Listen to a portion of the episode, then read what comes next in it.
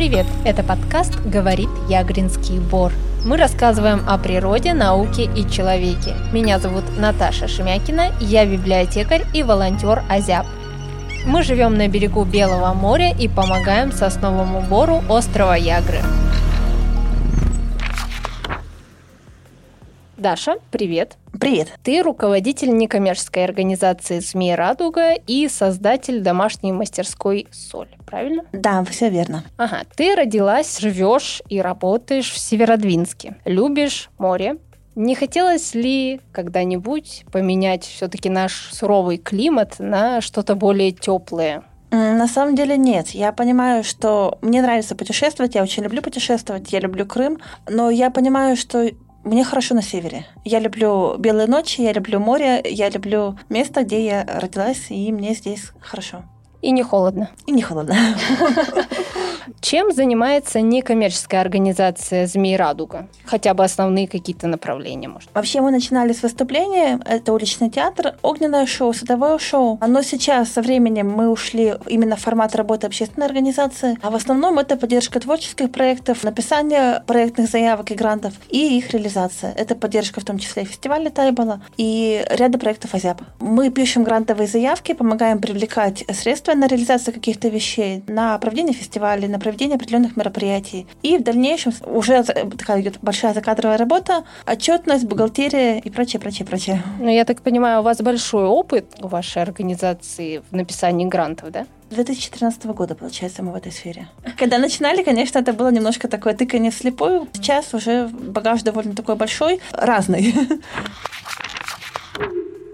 Ты являешься участником АЗЯП, Общества защиты Ягринского бора. Как ты помогаешь Азябу? И как вы вообще нашли друг друга? Ну, вообще с Ильей мы знакомы очень давно, еще до первых фестивалей Тайбала, и когда появилась возможность каким-то образом помочь для нас, это было классно, это было важно. Первые проекты именно направленные на развитие тропы в Ягринском боре, на создание части росписи были через нашу организацию, то есть это грантовые заявки, написание проектов, получение денег, и дальше бухгалтерская работа, отчетность, ведение организации, потому что кроме того, как у нас есть обязательства по проектам у нас еще есть отчетность в Минюст, в налоговую и много-много таких вещей, которых мы даже не знали, когда это начинали. Я знаю, что ты занимаешься дистрибьюцией мерча. Ты занимаешься сувенирчиками, азябою вообще. Можно ли сказать, что идея сохранения ягринского бора популярна среди горожан, и когда они приобретают сувениры, они могут помочь сохранить лес. Вообще, да, я занимаюсь и продвижением, и продажей сувенирки Азяб. Мне кажется, что да, потому что когда мы что-то любим, мы стараемся это беречь. И мне хочется, чтобы и Азяб, и Ягринский бор в первую очередь ассоциировались именно с красотой, красотой природы, красотой моря, а не с бесконечными нашими уборками. И мне кажется, когда ты приобретаешь сувенирную продукцию проекта, ну, ты показываешь свое отношение, ты все-таки более бережно относишься к миру вокруг. Кроме того, это очень приятный подарок для кого-то близкого,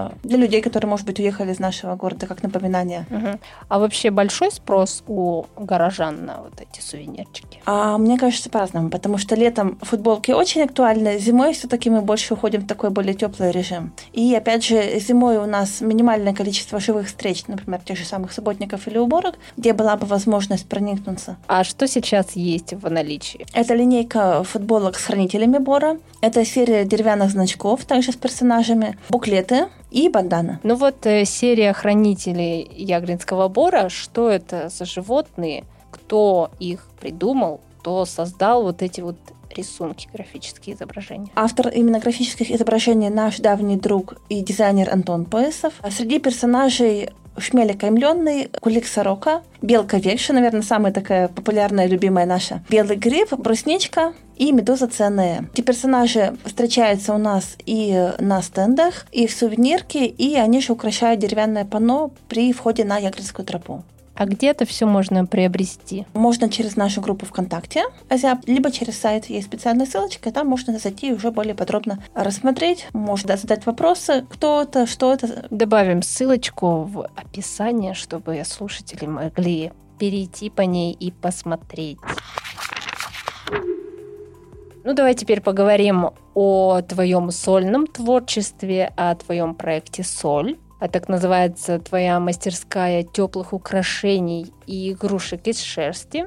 Про что соль и почему именно соль? Вообще соль про теплые, душевные, маленькие вещи, про такую частичку детства, которую можно носить с собой. Проект уже более пяти лет, и когда я думала над названием, я понимала, что я хочу что-то очень лаконичное, что-то, что приятно так перекатывает на языке, и хотела, чтобы название отсылало к месту, где я живу, где я нахожусь. Соль, Белое море. И в тот момент я очень много занималась мокрым валянием. А мокрое валяние — это горячая вода, мыло и шерсть. И это немножко похоже на процесс, как море обкатывает камешки, стеклышки. И, соответственно, когда у меня сложилась картинка, я поняла, что да, мне комфортно, появилось название, появилась группа. А в названии там еще соль и, и точка. И точечка. Почему точечка? Ну, она напоминает для меня какую-то маленькую песчинку, маленький камушек такой. А в чем сложность валяния из шерсти?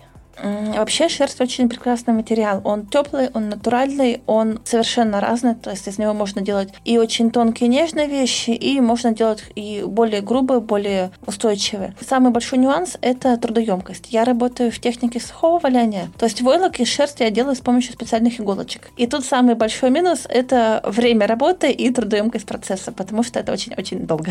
Долго это сколько на какое-нибудь одно изделие? Сколько может уйти времени? Ну вот маленькая брошь, которую я делаю, это в среднем 3-4-5 часов. Работа с иголкой и декора. Соответственно, если у нас уже большое изделие, например, какая-то интерьерная игрушка, то это может быть работа на несколько дней. Я как человек, у которого есть дома кошка, и у нее длинная шерсть, просто вопрос, просто из любопытства. Можно из кошкиной шерсти что-нибудь сделать? Вообще, я, я сама не валяла, я видела в интернете пару роликов, но я привыкла к работе с определенными видами шерсти, потому что шерсть тоже совершенно-совершенно есть разная, и я люблю более грубые варианты. Из нее получаются такие более живые, более натуральные медведи те же самые, а кошка у нас все-таки очень мягенькая. А, ну, теоретически возможно, да? Ну, можно попробовать. В эфире рубрика «Энциклопедия Ягринского бора». Мы Юната Азя, ее автор и ведущие. Большая Ягринская тропа – это семейный экологический маршрут, который создает Общество защиты Ягринского бора при активном участии сборной Тайболы. В экосистему тропы входят информационные стенды, аншлаги с правилами поведения, благоустройство маршрута, экологические муралы и деревянные стеллы на прилегающих территориях, просветительская и лесовосстановительные работы и многое другое.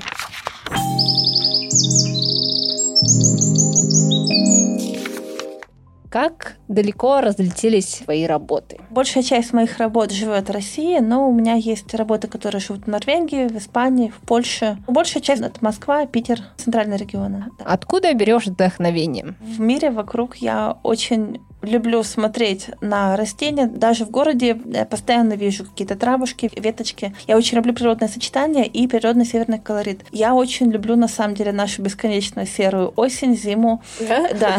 50 оттенков бежевого, серого и черного. На самом деле для меня очень хорошо. Потому что даже понимаю, что я летом устаю от обилия яркой зелени. Я очень люблю именно такой монохромный пейзажик. Mm. Иногда ты проводишь фотосессии брошек и сувениров в Ягринском бару. Можно ли так сказать, что Ягринский бор — это не только красивые локации, но и источник вдохновения для новых каких-то работ?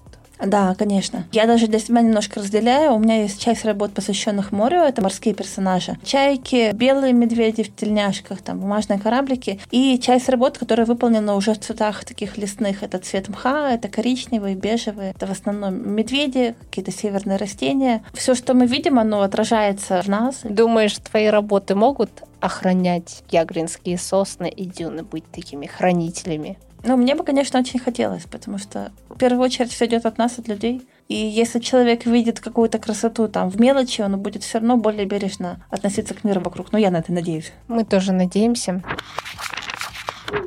Ты проводишь мастер-классы? Я провожу, в основном это мастер-классы именно для взрослых, потому что, как я уже говорила, валяние все-таки такой длинный процесс. И на выходе мне хочется получить хороший результат, немножко рассказать о нюансах, о технике. Соответственно, это время, и в основном это взрослая публика. Ну, это, наверное, долго проходят эти мастер-классы. Около четырех часов. Интерес среди людей есть на такие мастер-класс. Да, кто-то приходит один раз, узнать просто основные моменты, с чем работать, как работать. Есть постоянные участники. И опять же, мы все разные. Кому-то даются проще одни вещи, кому-то другие. Пробуем, знакомимся. Техника, на самом деле, очень шикарная, ее можно комбинировать с шитьем, с авторской куклой. Какие-то моменты просто можно использовать уже в других изделиях.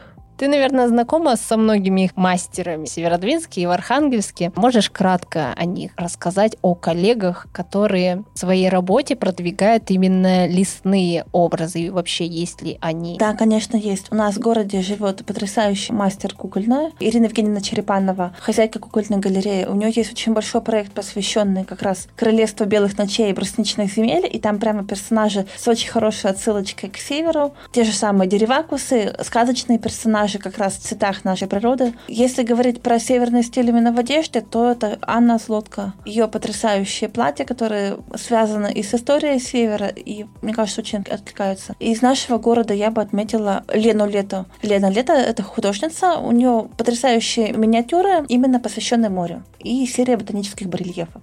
На самом деле мастеров много, и мне кажется, что и лес, и море такой очень мощный источник вдохновения, и можно его по-разному переворачивать и использовать у себя в творчестве. Природа вообще в широком смысле это популярная сейчас тема для, допустим, бижутерии или там в моде, в одежде? Ну, мне кажется, да. Либо я вращаюсь в этих кругах, и я постоянно натыкаюсь на использование натуральных тканей, натуральных цветов, отсылок к простым именно натуральным формам и возможность каким-то образом немножко отдохнуть от города и почувствовать другие фактуры, другие цвета, какие-то более натуральные, более живые. А какие цвета все-таки серые, наверное, преобладают для нашей местности, в твоих работах, например? У нас прекрасный мох, такой очень сложно зеленый, зелено-коричневый. Тот же самый зеленый у нас есть в соснах. Да, конечно, это серый бежевый, потому что зимой у нас очень много сухих колосьев, каких-то отдельных травушек. Это такие уже графичные черно-коричневые э, силуэты на белом фоне. Бежевый, серый, да, серо-фиолетовое небо может быть. Ты стала участником акселератора «Путь ремесленника». Расскажи про эту историю, что это такое, для чего, для кого, что ты там хочешь получить и вообще, что это такое. Это всероссийский образовательный проект, он был бесплатный. Проект направлен как раз на работу с ремесленниками, на помощь и в развитии, и в решении каких-то их внутренних проблем. Я вошла в лонг-лист, то есть я вошла в 200 человек из примерно тысячи заявок. К сожалению, я не вошла в шот-лист, где была именно напрямую работа с наставниками. Была серия обучающих материалов, лекции, было общение в команде. На самом деле, даже просто почувствовать, что ты не один, что есть большое количество людей со схожими какими-то нюансами в работе, схожими проблемами. Как минимум, сила сообщества, она на самом деле очень помогает. У нас было обучение и по дизайну, были обучения, связанные с экономикой, потому что, как правило, мастера очень редко адекватно оценивают свою работу. Было ряд лекций, направленных на борьбу и с внутренним сопротивлением, и какими-то нюансами в голове, которые мешают именно работать и выстраивать коммуникацию. Ремесленники — это люди, как правило, они ну, немножко сами в себе, и бывает очень сложно начать человека, с кем ты можешь поговорить о тех же проблемах. А кто мог принять участие? Вообще любой человек? То направление, где я принимала, это был дизайн, мода, текстиль. И в данный момент идет уже другое направление, посвященное работе с металлом. Это ювелирка, ковка и гастрономические моменты. Очень много говорили именно о локальной идентичности, о связи того, что мы делаем с местом, где мы находимся, а вообще о смыслах, которые мы закладываем в работу, что, зачем, почему. На самом деле очень такая в каких-то моментах сложная и не всегда приятная работа, потому что иногда чем глубже начинаешь копать, можно обнаружить всякие такие интересные вещи. Но в целом целом очень поддерживающие и на самом деле дающие опору. Насколько я знаю, ты раньше рисовала акварелью и занималась графикой. Ты сама шьешь одежду и костюмы, делаешь набойки на одежде, печати, принты какие-то. Сама выступаешь фотографом авторских украшений, то есть ты очень творческий человек и мастер, который работает не только с шерстяными брошками. Творчество — это все-таки хобби или это работа? У меня в данный момент это работа. Соль — это мой основной проект, это мой основной источник дохода, мое основное дело. У меня также есть рабочий мой график, который я сама для себя составляю. Я стараюсь вести учет в месяц, что я делаю, куда вообще я иду. Я самозанятая, это мое основное дело, то есть для меня это работа. А у тебя еще есть образование инженера-эколога. Да. Помогает ли сейчас диплом, например, в проектах Азиап или еще где-нибудь, или, может быть, в своих работах? Ну, вообще, по специальности я не работаю довольно давно, но, мне кажется, базовые вещи, которые помогают моему образованию, не бояться работать с документами, не бояться читать документы, не бояться разбираться в отчетности вот в таких моментах. На самом деле мы сталкиваемся совершенно с разными моментами при работе нашей общественной организации, и по бухгалтерии, и по налоговым каким-то моментам, и по работе с грантодателями, потому что в любом случае, когда мы получаем деньги на проект, мы получаем огромное количество обязательств, которые мы должны выполнить.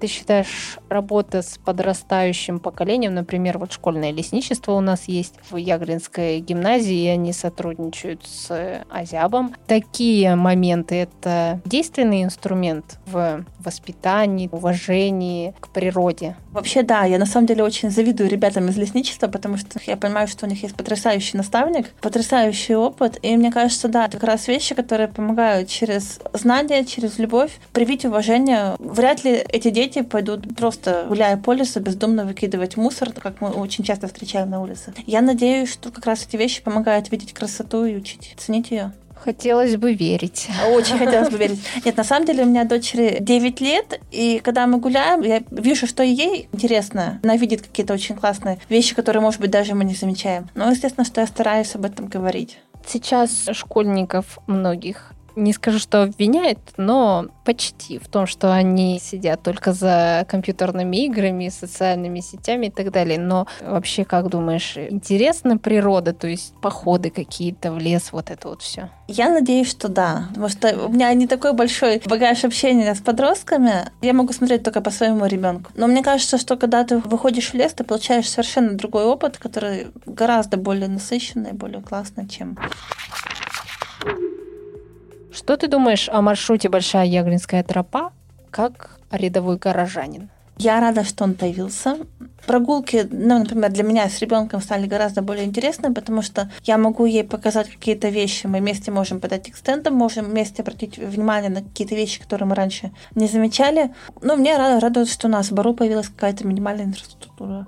Информационные стенды с красивыми иллюстрациями, птички, грибы, сосенки. Интересные факты о природе. Там много чего на этих стендах. Они больше мешают наслаждаться пейзажами или это необходимые шаги по просвещению населения? Я считаю, что они не мешают, потому что, опять же, часть стендов очень корректно вписана в окружающий ландшафт. И мне кажется, чем больше мы знаем о особенностях биоразнообразия этого места, ну, его обитателей, тем все-таки мы более внимательно будем к нему относиться. Как думаешь, уместны ли будут в Ягринском бару какие-то арт-объекты, например, поставить там скульптуру белки или какую-нибудь огромную шишку в районе автопарковки или еще где-то? Но мне кажется, да, потому что, опять же, в бару есть места, где нас все равно есть большой приток людей, и места, где уже на самом деле довольно сильная антропогенная нагрузка. И мне кажется, в каких-то моментах, возможно, это было, можно это вписать так, чтобы это корректно смотрелось, чтобы это, наоборот, было привлекательно и не хотелось рядом как минимум мусорить, оставлять после себя пакеты от пикника или ломать деревья.